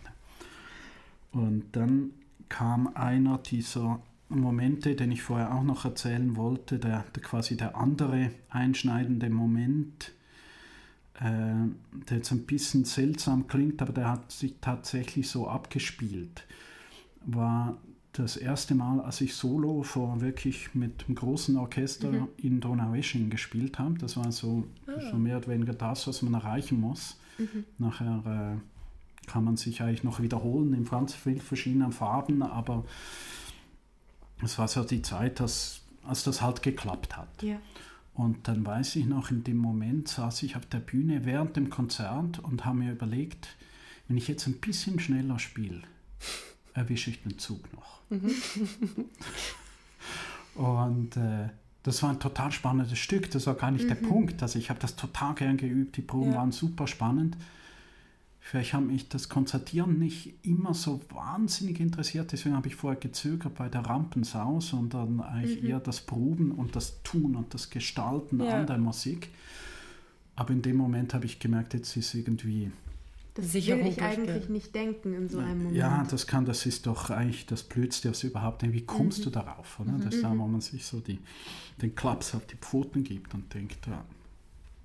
Äh, und das hat mir auch echt zu denken gegeben. Ja. Und da habe ich gemerkt, dass so ein gewisse, es war mir einfach langweilig. Und auch das, das klingt jetzt wahnsinnig überheblich, aber auf irgendeine Art habe ich gemerkt, dass dieses Scharren und dieses Wollen und der Ehrgeiz sich, sich tot lief. Mhm, und, mhm. aber der war nicht weg, der Ehrgeiz, deswegen nur, weil es nichts mehr zu essen gab. Das ist ja so, wenn Sie Hunger haben, haben Sie ja trotzdem Hunger, auch wenn das ja. Essen aufgegessen ist. Ja. Und äh, dann bin ich tatsächlich so zu einer Berufsberatung gegangen. Und zwar ah. zu der, genau zu der, zu der ich als Schüler, als äh, Gymnasiast hin musste und ich da hingegangen bin und gesagt, ihr müsst mir gar nichts erzählen, ich weiß eh, was ich machen will. und habe es ja danach auch gemacht. Mhm. Und bin dann dahin zurückgetigert und habe, ich weiß noch, es waren so dicke grüne Mappen und haben mir dann einfach fünf geholt. Das waren irgendwie Umweltwissenschaften, das war Germanistik, das war natürlich Musikwissenschaft, das war Jura, das war und, und natürlich und das war aber schon eine Geschichte. Zeit nach Ihren beiden Studien oder war das? Ja, ja, das war ja. weiter nach, da, da, war ich über 30. Okay, also, da waren Sie schon Profi, Musiker, vollkommen angekommen im Beruf und haben gedacht, so. Da habe ich auch ein paar Jahre tatsächlich freischaffend einfach ja. gelebt. Ich habe mhm. dazwischen auch nicht unterrichtet. Mhm. Ich hatte da auch die, die Stelle noch nicht in Lugano. Mhm. Die habe ich erst während dem Jurastudium, Jurastudium erhalten. Ja. Und äh, da war ich dann so um die 30 und äh, habe, glaube ich, in London gewohnt, kam irgend sowas, mhm. weiß es nicht mehr. Und dann habe ich dann gemerkt, dass mich äh, einfach die Geschichte nicht loslässt. Mhm. Also die und gleichzeitig wollte ich nicht Geschichte studieren mhm. und habe dann etwas begriffen für mich, was ich damals noch nicht benennen konnte, was ich erst während, der, während dem Studium dann benennen konnte, nämlich dass äh, Jura geronnene Geschichte ist. Mhm. So wie Musikwissenschaft auch geronnene ja. Musik ist. Und das war das, was mich interessiert hat. Dann habe ich begonnen, äh, Jura zu studieren. Also zuerst habe ich mal und habe mal die anderen Sachen weggelegt, habe dann was gemacht, was ich auch oft den, den Leuten zuerst mal empfehle, wenn sie mich fragen. Ich sage, kauf einfach mal ein Buch, Einführung in die Rechtswissenschaften. Was wäre das erste Seminar? Kann es auch hingehen? Konnte ich nicht, weil meine Agenda war einfach voll mit mhm. Konzerten. Also ja. ich konnte gar nicht anfangen zu studieren, sondern ich musste zuerst etwa fast zwei Jahre mal Platz schaffen in meinem, mhm. in meinem Kalender und bin dann auch nach Zürich zurückgezogen. Und äh, also nach dem Entscheid hat es tatsächlich, glaube ich, noch etwa eineinhalb Jahre gedauert, bis ich tatsächlich begonnen habe zu studieren. Dann kam quasi dann auch der erste Sohn. Ja. Also Ihre Frau ist auch Musikerin, ne? Meine die Frau unterrichtet ist auch hier Musikerin, genau. Wie läuft das generell, wenn man zwei Musiker hat, die wahnsinnig viel unterwegs sind? also natürlich, man, man findet immer irgendwie die Zeit, aber hatten Sie dann zum Beispiel einen gemeinsamen Wohnort oder sind Sie quasi immer zusammen gereist? Nee, wir hatten natürlich einen gemeinsamen Wohnort. Also das war, äh, wir waren dann mit den Kindern einfach in, in Zürich zuerst mhm, mal, mhm. was waren das, acht Jahre und sowas. Ja. Und äh, da war es aber so, dass meine Frau hatte eine Professur in ja. Österreich. Ah, okay. Ich war gleichzeitig in Tessin, habe dann aber auch äh, einfach weltweit auch gespielt, meine Frau auch. Sie haben sich im Studium kennengelernt? Ja, Ende Studium, ja. ja. Hm. Und äh, und dann so als freischaffender Musiker, es ist natürlich unglaublich anstrengend. Also ich glaube, aber das ist gar nicht musikerspezifisch, ist einfach, wenn man einen herausfordernden Beruf hat. Und dann kleine Kinder, das ist Kleine Kinder, dann ist ja. dieses Gefühl, dass man sich nur noch zu Absprachen überhaupt trifft, ja. mhm. ist, glaube ich, nicht zwingend was musikerspezifisches. Nee, bestimmt. man aber muss dann wahrscheinlich schon auch, also jeder muss wahrscheinlich ein Stück weit auch zurückstecken irgendwie und auch sagen, irgendwie, jetzt kann ich vielleicht das und das nicht machen, gerade wenn dann Kinder im Spiel sind. Und man sagt natürlich, es muss immer einer zu Hause sein. Oder? Das war so. Es waren natürlich auch, wir hatten auch Unterstützung natürlich von unseren Eltern. Ja. Also ich glaube, das muss man auch noch mal sehen, dass die äh, Gesellschaft ja ständig im Wandel ist. Also ich komme ja aus der Generation, wo die, ich sage jetzt mal, dass äh, die Einverdienerfamilie und das Reihenhaus im Grünen auf dem Höhepunkt angelangt mhm, war. Mhm. Also die Kleinfamilie, Unabhängigkeit von Eltern, Mehrfamilienhaushalt ging gar nicht. Äh, das war sicher so, wie, wie meine Kindheit lief. Ja. Und äh, das ändert sich ja auch wieder. Also ich glaube dann auch die Notwendigkeit, dass, äh, also ich gehe davon aus, dass ich falls ich das mal erlebt, durchaus mein, mein Teil dazu beizutragen habe. Ja.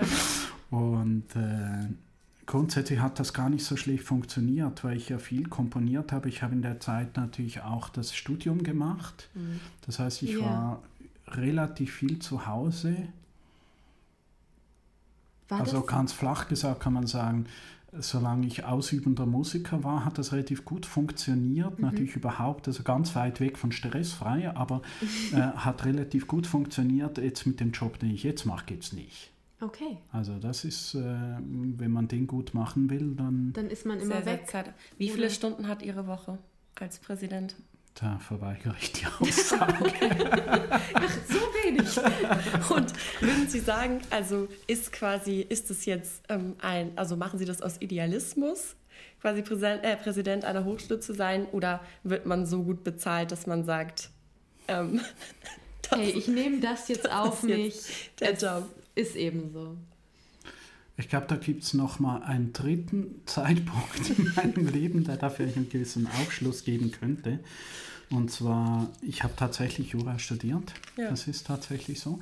Und um das nochmal zu betonen. Um einfach da nochmal die Mehr zu untermauern.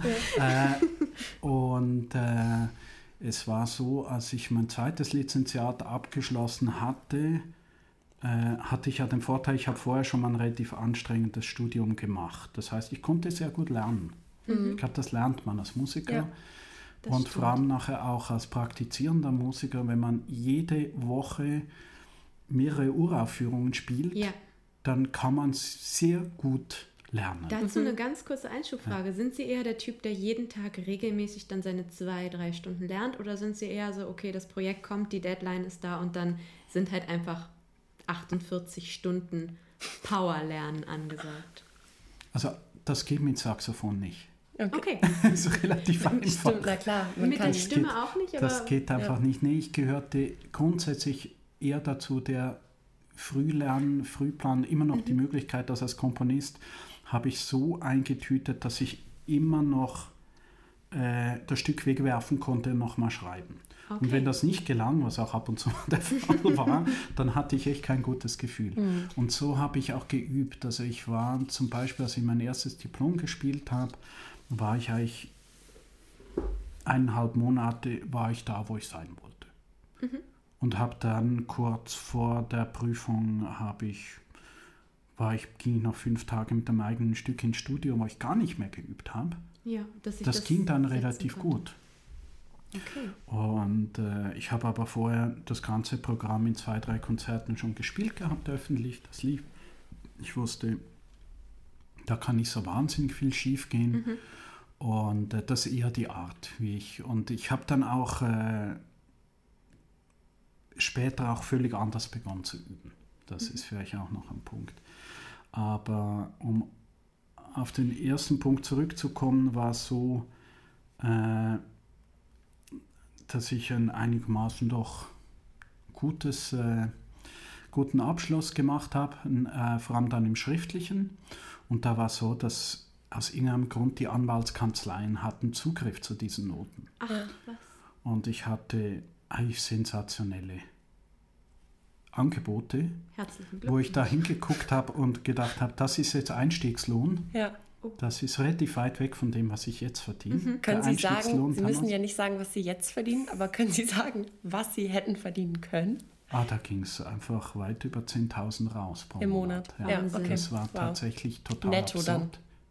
Äh, brutto schon. Brutto. Ah, okay. Ja, Ja. das Schweizer System ist anders. Da müssen Ja. Sie sehr viel runterrechnen und Ja. Brutto-Netto-Logik ist eine völlig andere Ja. und Sie zahlen am Schluss Steuern, nicht zu Beginn und so weiter. Aber das war, da wäre richtig viel drin gewesen und in dem Moment habe ich gemerkt, dass ich eigentlich schon einen Beruf habe Ja. Ja. und dass da ganz viel möglich ist noch. Und dann bin ich quasi so wieder zurück zur Musik gekommen. Oder beziehungsweise ich bin ja gar nicht rausgegangen. Es war auch lustig, noch später, als ich begonnen habe zu doktorieren, war es dann so, dass dann einfach so die Diskussionen waren und ich dann muss sagen, war jetzt schön mit euch Juristen ein bisschen zu sprechen, aber ich muss jetzt noch Geld verdienen, gehe ich Geld jetzt noch ein paar Also Sie haben Konzerte dann spielen. den Doktor in der Juristerei oder in der Musik gemacht? Nur, dass wir hier... Äh, ich habe quasi äh, leider auch da, äh, das sollte man nicht nachmachen, sondern sollte man äh, tapferer sein als ich. Äh, ich habe äh, quasi meine Promotion abgebrochen, als ich hierher kam. Okay, gut, aber das... Hätte ich. Äh, Sie aber, sind ja hier auch an einer sehr ähm, schönen und verantwortungsvollen Position, die sehr viel Zeit kostet. Also Dazu kommen wir ja auch gleich noch. Sie Ja. haben ja tatsächlich, also wir sind wahnsinnig dankbar und das ist jetzt, glaube ich, Oh kann ja, man das ohne ist- da nicht als Schleimerei verbuchen, aber also wir auf jeden Fall finden, dass Sie einen ganz, ganz tollen Job hier machen als Präsident der Hochschule. Ähm, dazu, auch gerade jetzt in dieser Krisensituation, und da können wir nochmal ganz an den Anfang anschließen, ähm, weil Sie ja von dem Schweizer Führungsstil gesprochen hatten, von dem Schweizer Unternehmensstil. Wir waren so beeindruckt von Ihnen während des Beginns der Corona-Pandemie wirklich jeden Tag einen Brief zu kriegen und ja auch jetzt noch jede Woche einen Brief zu bekommen, Ja. den Sie ja vermutlich immer auch selbst geschrieben haben.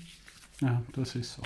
Und das war ja schon Arbeit, ähm, bestimmt. Und ähm, da haben wir uns so ein paar Fragen überlegt zur Corona-Krise, zu Ihrem allgemeinen Leitungsaufgaben. Mm, Und da wäre vielleicht für den Anfang mal die Frage, wie sind Sie an die MHL gekommen? Wie alt waren Sie da? Wie ging das vonstatten? Wie ging das vonstatten? Also ich ich glaube, Sie waren. Sie waren 42, als Sie hergekommen sind, Ja. tatsächlich erst, ne? Und Wurden was- Sie also- berufen oder mussten Sie sich bewerben? Wollten Sie hierher kommen? War das wieder glücklicher Zufall? Nö, es war eigentlich wie so oft im Leben. Also man, äh, es war so, ich war vorher, äh, also sagen so, nach dem, ich hole ganz kurz aus, also ich habe äh, äh, das Jurastudium dann abgeschlossen, hatte währenddem auch diesen, äh, diese Hauptfach- und Kammermusikklasse in Lugano, wollte dann aber was machen, habe dann an verschiedenen Orten begonnen, äh, juristische Grundlagen für Musiker zu unterrichten, auch in verschiedenen Sprachen. Habe dann in Luzern an der Hochschule ein Modul aufgebaut für die Masterstudierenden, so das Getting into Business, also diese ganzen Geschichten. Und äh, habe dann begonnen, mir zu überlegen, was kann man in der Musik verändern, in der Gesellschaft? Also Was, ist, was ist relevant? Ich wusste dann, jetzt habe ich einen Schlüssel Ja. oder zwei Schlüssel quasi, Also die- die, Musik und, Und die, die Juristerei. Juristerei. Und äh, habe mich dann an verschiedenen Orten beworben und das äh, hat dann äh, zuerst mal zwei, dreimal nicht geklappt. In Basel wurde ich dann eingeladen, habe den Job auch gekriegt, war dort in der Hochschulleitung. Und äh, dann war es einfach so, dass ich dort schlichtweg einfach quasi den nächsten Schritt nicht tun konnte. Ja.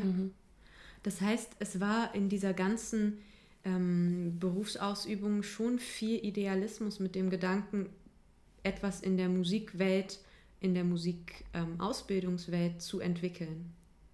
Bei Ihnen. Es da. ist also der sicher ein Gestaltungswille. Also ich wollte, ich, ja. Mhm. ich wollte und ich will was tun. Und ich will, dass, wenn ich irgendwo hinkomme, das Ding nachher anders ausschaut. Ja, das ist auch eine Sache, die auch uns gerade sehr interessiert natürlich. Ähm, also ich glaube, Sie haben hier ja sehr, sehr viel schon umstrukturiert an der Musikhochschule. Das, was uns auch immer so wahnsinnig verblüfft ist, überall werden irgendwie Stellen gekürzt, gestrichen und wir bekommen eben fast jede Woche einen Brief von Ihnen, wo steht, ähm, wer schon wieder neu hier angefangen hat und was schon wieder neu irgendwie hier ins Leben gerufen wurde, wo man sich irgendwie fühlt wie an Weihnachten und man wird ganz, ganz reich beschenkt. Also das ist fantastisch irgendwie. Wie machen Sie das? Und vor allem, werden Sie da unterstützt vom Kollegium oder also oder ist es schwer, Neuerungen durchzudrücken? Ja. Ich meine, man ist da ja auch in Strukturen einfach drin an so einer Hochschule.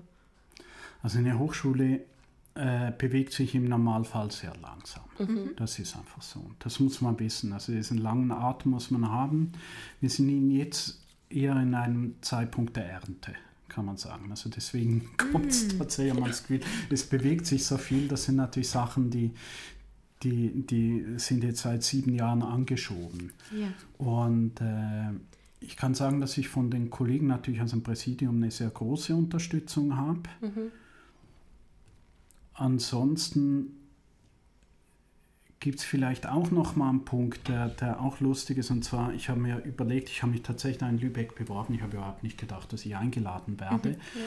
Und äh, das ging ja, glaube ich, nachher auch über mehrere Wahlgänge und etc. Und ich glaube, ich war auch gar nicht zu Beginn jetzt der, der, der Wunschkandidat. Äh, das ist ja alles Wurst. Wenn man mhm. mal so ein paar Bewerbungsverfahren erlebt hat, dann weiß man, wie, nicht wie es funktioniert, sondern wie es funktionieren kann und wie vielfältig die, ja. die Fragen von, von Auswahl, Auswahlverfahren sich präsentieren können. Und äh, als ich dann gewählt wurde, habe ich mir einfach vor mal drei Sachen überlegt. Und äh, das eine, was für mich wichtig war, gesagt, na, mindestens zwei müssen stimmen. Und äh, das erste war, es muss einfach die Grundausstattung stimmen. Mhm. Schleswig-Holstein war damals ein Konsolidierungsland, also Fehlanzeige, da war nichts. Und äh, der zweite Punkt ist, äh, da muss die Drittmittelsituation stimmen die ist nicht schlecht in Lübeck. Also man kann einiges hier. Drittmittel bedeutet auch ähm, bedeutet Mittel, Stiftungen, Stiftung. bedeutet und so weiter. Genau, wir haben also, hier Postil. Da kann man einiges machen, wenn man gute Ideen hat und auch verlässlich ja. kommuniziert und versucht, die auch äh, einzubinden wahrscheinlich. Auch einzubinden, ja. Ja, vor allem einfach äh, auch klare Konzepte mhm. äh, herzustellen. Das dritte ist, es muss ein gutes Kollegium sein. Und das äh, fand ich vor. Und das vielleicht auch die Unterstützung, die da war. Also mhm. jetzt gar nicht, dass jetzt da äh, eine Wahnsinnsunterstützung kommt, dass man mir geholfen hat oder so. Aber ich hatte einfach einen guten, richtig guten Grundstock ja. an Professorinnen und Professoren, an Lehrbeauftragten. Toll. Äh, das war, glaube ich, das, das, äh, das große betriebswirtschaftlich, wenn man sagen, das Kapital dieser Hochschule. Ja. Mhm. Und äh, dann hat sich, sind vielleicht gar nicht so viele Sachen umstrukturiert, sondern einfach neue Sachen dazugekommen. Also ich glaube, man muss mit neuen Ideen kommen, mhm. äh, muss in dem Moment, wo die Fenster aufgehen, auch die Konzepte bereit haben. Ja. Also wie zum Beispiel digitale Kreation, das haben wir weit vor der Corona-Krise eingetütet. Also ah. das Geld war schon da vor der Corona-Krise. Ja. So. Äh, das war einfach ein, ein Zeitpunkt, der war gut dafür. Mhm. Und, äh, und ich habe gelernt zu schreiben. Also das ist vielleicht auch ein Punkt. Also ich habe wirklich gelernt zu schreiben. Wenn ich heute jetzt ein Konzept schreibe, ist das was anderes als, als während dem Studium, wo ich ja auch als Gymnasiast durchaus wusste, wie man Buchstaben aneinander reiht. Ja, Aber einfach strukturiert was darzustellen. Und dann ist natürlich einfach so, dass man sagen muss, also wenn man einen hübschen Sprung übers Wasser machen will, dann ist gut, wenn man von weit unten kommt. Mhm, also mhm der Schule ging es auch nicht wahnsinnig gut das vorher. Stimmt, ja. Und äh, sehr viel, was wir jetzt heute haben, das ist eigentlich, man kann fast sagen, das ist ein Teil Wiedergutmachung. Ja. und das ist, äh, und das ist äh, aber, aber das sind auch tatsächlich dann so Sachen eben im Career Center, Musikergesundheit, mhm. digitale Kreation, digitale Lehre. Das sind einfach Punkte, die, die wurden relativ breit angestoßen. Mhm. Und äh, die stehen in, der, in den strategischen Linien einfach ganz klar würde man nicht sagen, ich habe mich ja vorher zu Fleisch bekannt, also würden, die, die standen über Chemie und Korn. Also das war ja. ganz klar, das war ausgerichtet, ich habe gewartet, bis das Ding vorbeikommt, da haben wir abgedrückt. Ja. Mhm. also, man, kann nicht erst das, man kann nicht erst Gewehr kaufen, wenn der Hirsch kommt, das geht nicht. Klar, wie, wie kann man sich das denn vorstellen? Ihr Job ist also viel Planung und viel aber auch Innovation sitzen Sie dann da in Ihrem Denksessel und überlegen sich Konzepte oder passiert das im Miteinander? Haben Sie Meetings? Bestimmt haben Sie Meetings. Also das ist ja hier auch so eine Art Meeting. Ähm, Sie schreiben Konzepte, sagen Sie, schreiben Sie die gemeinschaftlich, schreiben Sie die alleine. Wie stellt man sich den Alltag von, oder wie, wie können wir uns Ihren Alltag so vorstellen? Ja, einfach viel, viel, viel sprechen. Viel sprechen. Ja, viel sprechen. Ich glaube, äh, ich verfertige meine Gedanken beim Schreiben und beim Sprechen. Mhm. Und, und, dann äh, entstehen Verknüpfungen mit Menschen vermutlich. Ja, dann entstehen Chancen, dann entstehen, also als ich herkam, habe ich zuerst mal einfach mit jedem und jeder gesprochen. Mhm. Ja. Also auch mit den Lehrbeauftragten war einfach, ich weiß nicht, ich glaube, ich habe knapp 200 Gespräche geführt wow. im ersten halben Jahr. Und das haben relativ viele wahrgenommen. Da habe ich einfach nochmal zugehört und dann mal mhm. zugehört und mal geguckt, was ist da und was ja. ist, äh, wo ist möglich. Sie können ja gar nicht mit einer Idee kommen und da ist kein Boden für. Ja. Es waren Ideen da und die brauchte man zu verknüpfen, die musste man artikulieren. Ich habe ja nicht einfach äh, irgendwas durchgedrückt, was ich schon gekannt habe. Das geht ja gar nicht. Mhm. Also Sie haben dieses grunddemokratische Denken dann sehr genutzt und auch eben wieder den Schweizer Führungsstil, wenn ich das so sagen darf, das von einem unternehmerischen Denken aus, ich beschäftige mich wirklich mit jedem in diesem Mikrokosmos und versuche dann eine Lösung für alle zu finden. Und natürlich ist es wahrscheinlich auch sehr, sehr praktisch, wenn man quasi selber die juristischen Werkzeuge schon an der Hand hat und irgendwie weiß, was kann ich machen, was kann ich auch nicht machen. Ja. Also ich kann mir vorstellen, das ist eigentlich auch eine Frage eben, also gerade wenn man irgendwo hinkommt und man strukturiert ein bisschen was um, dann fühlen sich vielleicht auch Leute auf den Schlips getreten. Und dann hilft es wahrscheinlich, wenn man mit denen offen redet, oder? Oder, oder war das hier wirklich so, dass sie mit offenen Armen empfangen worden sind und niemand sich quasi gewehrt hat gegen eine Umstrukturierung? Es war vielleicht auch gar nicht so eine Umstrukturierung. Mhm. Mhm. Also ich glaube, das ist, das ist vielleicht der, der Grund. Ich habe gar nicht... Äh also erstens glaube ich schon, dass ich mit relativ offenen Armen empfangen wurde. Also das war Schön. zumindest mein Gefühl. Also ich hatte jetzt ja. nicht das Gefühl, es kommt einer und hat's und ich muss mich jetzt da irgendwie durchboxen, weil wieder dasselbe. Der, die Hochschule, das sind die Lehrenden und die Lernenden. Mhm. Das sind, ist die Hochschule. Und davon kommen die einen und gehen wieder und die anderen kommen und bleiben. Mhm. Und zwar ziemlich lange. Mhm. Und das sind einfach im Optimalfall sind das einfach total innovative und, und, und interessierte Menschen. Also sie kommen sich dann eher vor wie ein, ein Wagenlenker, der gucken muss, dass die Pferde so in etwa, ah, ja. weiß nicht was, 20, 30 Grad richtige, gleiche Richtung rennen. Ja. Und sie nicht gegenseitig aufheben an so einer kleinen Hochschule. Das ist ein schönes Bild. Ja. Wir müssen ein bisschen auf die Zeit gucken und genau. wir wollen gleich noch zur Corona-Krise kommen, aber vielleicht ein kleines Quiz einschieben. Können wir auch zum ja, Schluss das, Oder zum Schluss.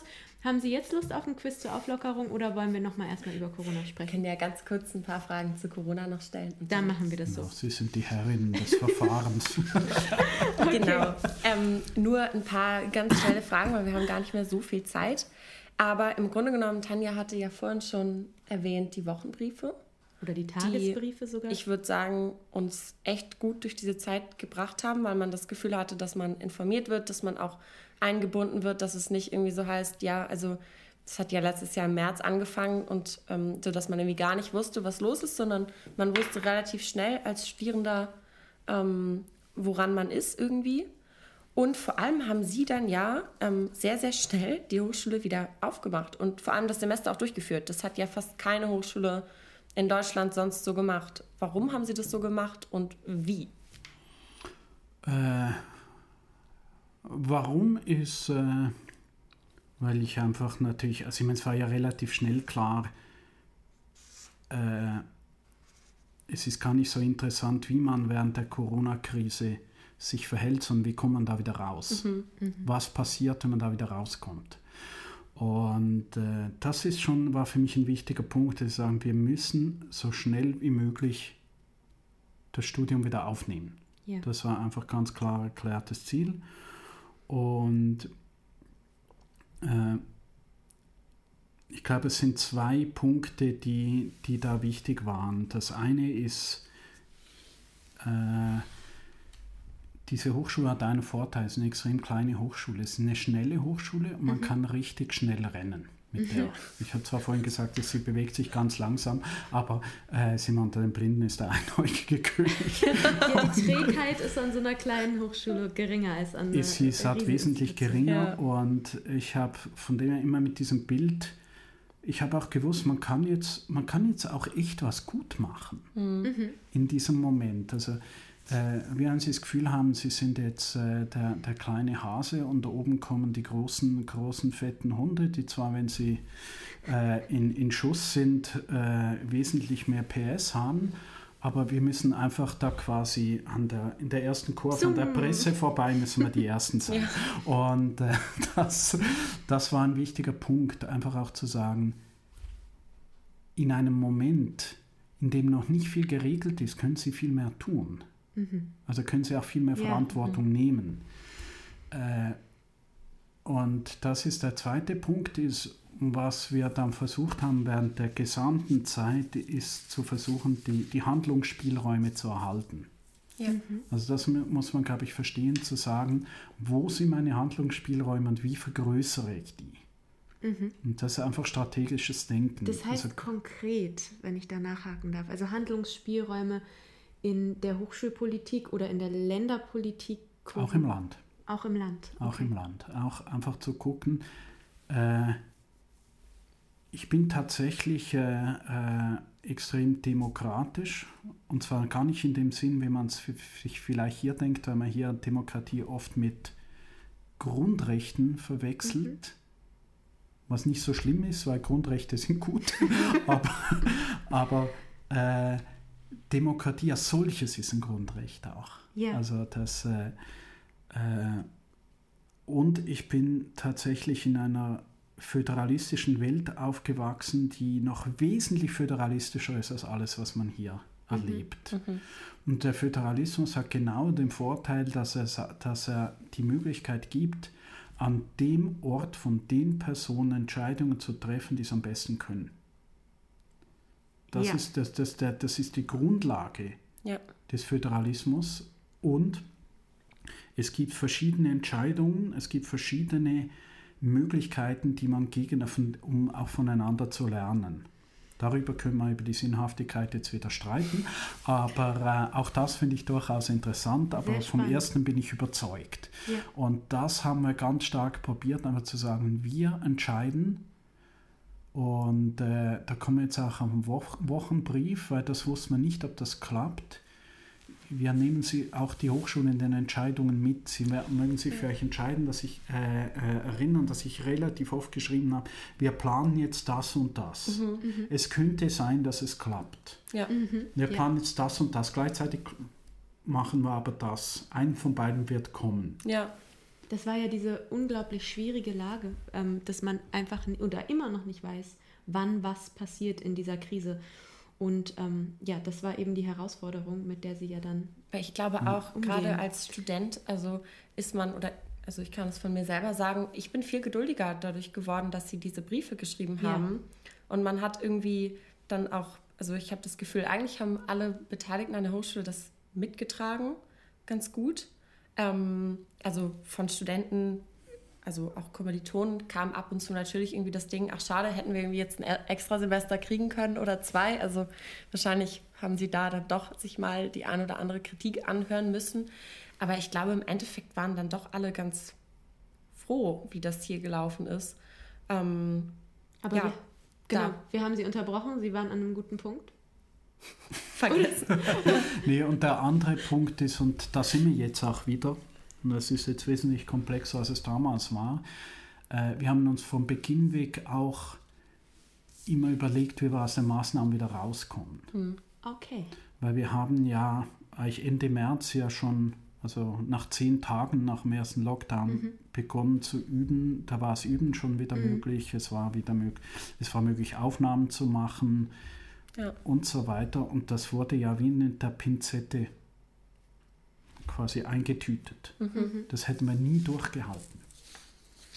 Also das wussten wir, das halten wir ein paar Wochen durch, vielleicht ein paar Monate, aber was dann kommt, wissen wir nicht. Und ich weiß, das weiß ja noch, das war der 22. Juni, in dem Moment, wo ja. quasi das, das Buchen wieder ins alte System zurückging.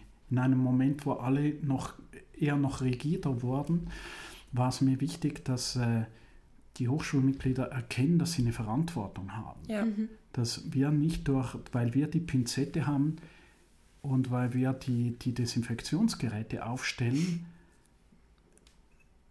dann für alle die Verantwortung übernehmen. Und das Wieder ist, Stichpunkt ich, Demokratie. Ne? Ja. Jeder hat mit der Demokratie auch seine eigene Verantwortung. Hätte, ja. Hätte, ja. Hätte, ja.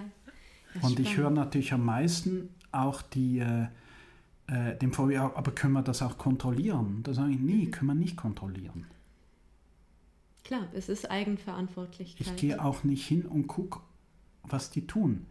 Hat mhm. übrigens auch der deutsche Staat nicht gemacht. Die hätten ja auch in die Häuser reingehen müssen und ja. kontrollieren, mhm. ob jetzt da die richtige Person mit der richtigen Person im richtigen Abstand richtig angezogen mit dem richtigen Hut irgendwas gemacht hat, oder? Ja. Und äh, das ist vielleicht auch nachher am Ende äh, ein bisschen der Führungsstil, auch zu sagen, hey, wir müssen aushalten, wir müssen mhm. die Verantwortung aushalten, wir müssen auch ein gewisses äh, Maß an Fehlern zulassen. Und das ist schwierig im Musikerberuf. Mhm, weil wir das ja genau nicht machen. Wir sind das Gegenteil. Also da kommen ganz viele äh, Systematiken, die sich, die sich, äh, die sich beißen. Mhm. Also wenn ich versuche, eine Hochschule zu leiten nach einem Pareto-Prinzip, was sagt man, wenn 80 Prozent funktioniert, dann können wir die anderen 20 Prozent aushalten. Ja. Dann ist das gut, aber ich kann ja so nicht eine Beethoven-Sonate üben. Das geht ja nicht, oder? Naja, es geht schon, das so zu üben. Es ist wahrscheinlich sehr, sehr viel extra Arbeit jetzt auch für Sie, oder? Gewesen, eine anstrengende Zeit, die, dieses Managen der Corona-Krise da als, als Führungsperson? Oder ist das der normale Wahnsinn als es ist ein bisschen der normale Wahnsinn, okay, weil es ja. sind ja auch einiges weggefallen. Also ich, meine, ich musste nicht mehr reisen, äh, ich musste nicht mehr irgendwelche Sektempfänge gehen, das ist alles weggefallen. Ihre Kinder, die sind jetzt, wie alt sind Ihre Kinder? Die sind 11 und 17. Also die können mittlerweile auch quasi alleine zu Hause bleiben? Ähm, können, aber müssen sie nicht, weil meine Frau hat... Stimmt keine Konzerte zurzeit. Ja, das also stimmt. das ist, äh, wir spüren natürlich das äh, Kulturleben oder das nicht existierende Kulturleben hier im eigenen, der, im eigenen Haus ja. sehr stark. Machen Ihre Kinder auch Musik? Immer wieder, ja. Aber die wollen keine Musiker werden. Nee, ich glaube, die wollen, glaube ich, keine Musiker werden. Würden Aber Sie ich wollen? wollte auch nicht Ingenieur werden. Ich glaube, äh, die haben so ein bisschen die ähnliche Grundeinstellung, die ich hatte und die auch meine Geschwister hatte. Alles nur nicht das, was die Eltern tun. ja. Das muss sich ja auch irgendwie fortentwickeln. Eine, eine ganz kurze Frage zu Corona noch, weil es mich wirklich interessiert. Gab es da viel Streit? Mussten Sie sehr kämpfen für diese Öffnung auf Länderebene? Wie, wie kann man sich das vorstellen?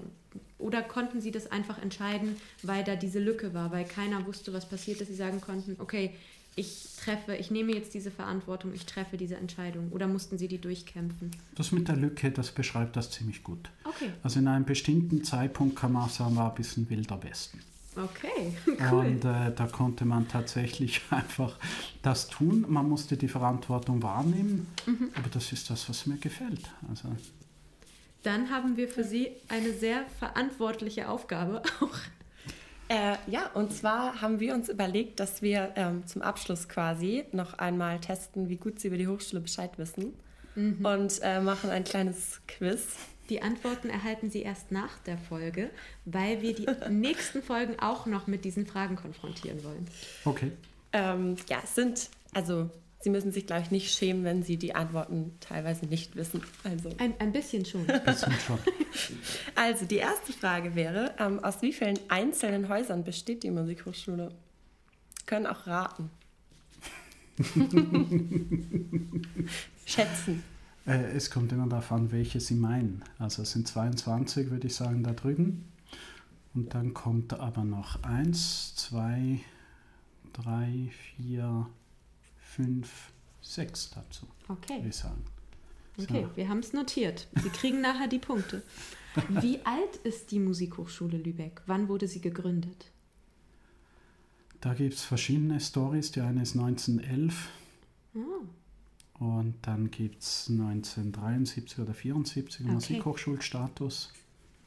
okay, sehr gut. Ähm, wissen Sie, was 1984 bei Umbauarbeiten in der Hochschule entdeckt wurde? Ja, Ah, da ist so ein ganz kleiner Münzschatz, den dann der, äh, der Baggerführer, und von den, den Namen weiß ich nicht mehr, vom Den Baggerführer, weiß der ich auch hat nicht. Ich ihn weiß nur, er ist einbehalten. sehr, sehr reich geworden dadurch. Also der Baggerführer nicht. Doch, der hat 250.000 Ja, D-Mark aber der bekommen. wollte ihm noch ein bisschen mehr haben. Ähm, echt? Mhm, da gab es Streitigkeiten. Aber gut, ähm, Aber Schatzfond ist juristisch was sehr Interessantes. Schatzfund. Ja, Schatzfond ist was sehr Interessantes. Haben Sie darüber eine Arbeit geschrieben? Nie, aber schade. ich muss es trotzdem können. Wow. Schatzfund. Ich toll. würde auch gerne mal einen Schatz finden. Das ist ja irgendwie so der Lebenstraum. Haben dann Studenten hier später gebuddelt nach dem Schatzfund, nach dem ersten? Ja, also man findet noch irgendwo so Münzen. Wie müssen wir jetzt anfangen? Ähm, eine andere Frage. Wer hängt in der Bibliothek als Bild? Oh. In der Bibliothek. Das ist eine gute Frage. Okay. ähm, wir geben einen Tipp. Es ist ein berühmter Komponist. Und es ist, Da wäre ich nicht, jetzt nie drauf gekommen. es ist nicht Brahms. Eben, das ist nicht Brahms, ich weiß es nicht. Okay. Ähm, wir lösen das nachher auf. Ähm, dann aber tatsächlich Brahms-Bilder. Wissen Sie, wer die Brahms-Gemälde im Foyer vom großen Saal gemalt hat?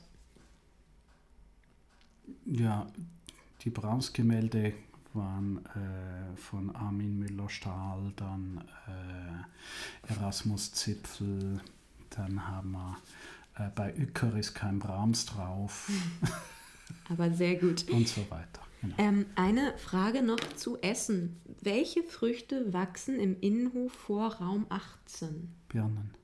Wow, okay. Also Sie wissen Aber wirklich nicht sehr, mehr. sehr viel. Nicht mehr. Ich kann, nee, die Birnen noch, aber sind, die Trauben sind abgekommen. Ach, es gab Trauben. Es gab auch Trauben. Oh, wie schön. Wow. Wissen Sie, was das beliebteste Gericht in der Mensa ist? Wenn Sie Fleischesser sind. Currywurst Ja. Tatsächlich. Und dann Ich habe vielleicht. einfach überlegt, was gab es? Was gab es überhaupt? Wir haben vorhin erfahren, es gibt Burger in der Mensa der, der Hochschule. Ich habe da noch nie einen Burger gegessen Nee. oder gesehen. Ähm, und dann vielleicht, also da dürfen Sie natürlich auch die Aussage verweigern. Das ist auch keine Quizfrage. Aber können Sie uns sagen, wer Ihr Lieblingskollege an der Hochschule ist? Ich muss streng neutral sein. Ah. Na gut. Das müssen wir so akzeptieren. Dann vielen, vielen Dank. Ja, vielen, vielen herzlichen Dank. Haben Ähm, Sie noch eine Frage zur Hochschule? Ah, ich habe doch noch eine einzige Frage. Und zwar, ähm, die eignet sich vielleicht gut zum Abschluss, um auch alle zu motivieren. Und zwar, würden Sie sagen, ähm, dass man als Musiker, also ist Begabung oder Fleiß wichtiger? Oder beides? Also es sollte beides nicht vollständig abwesend sein, sagen wir es Hm. mal so. Ja. Ja, das stimmt. Gut, dann Vielen vielen, Dank. vielen Dank. Ja, ich bedanke mich ganz herzlich und ich bin natürlich extrem stolz, dass ich hier zu Gast sein durfte. Sehr, Und sehr ich gerne. wünsche Ihnen alles Gute jetzt bei diesem tollen Projekt. Dankeschön. Dankeschön.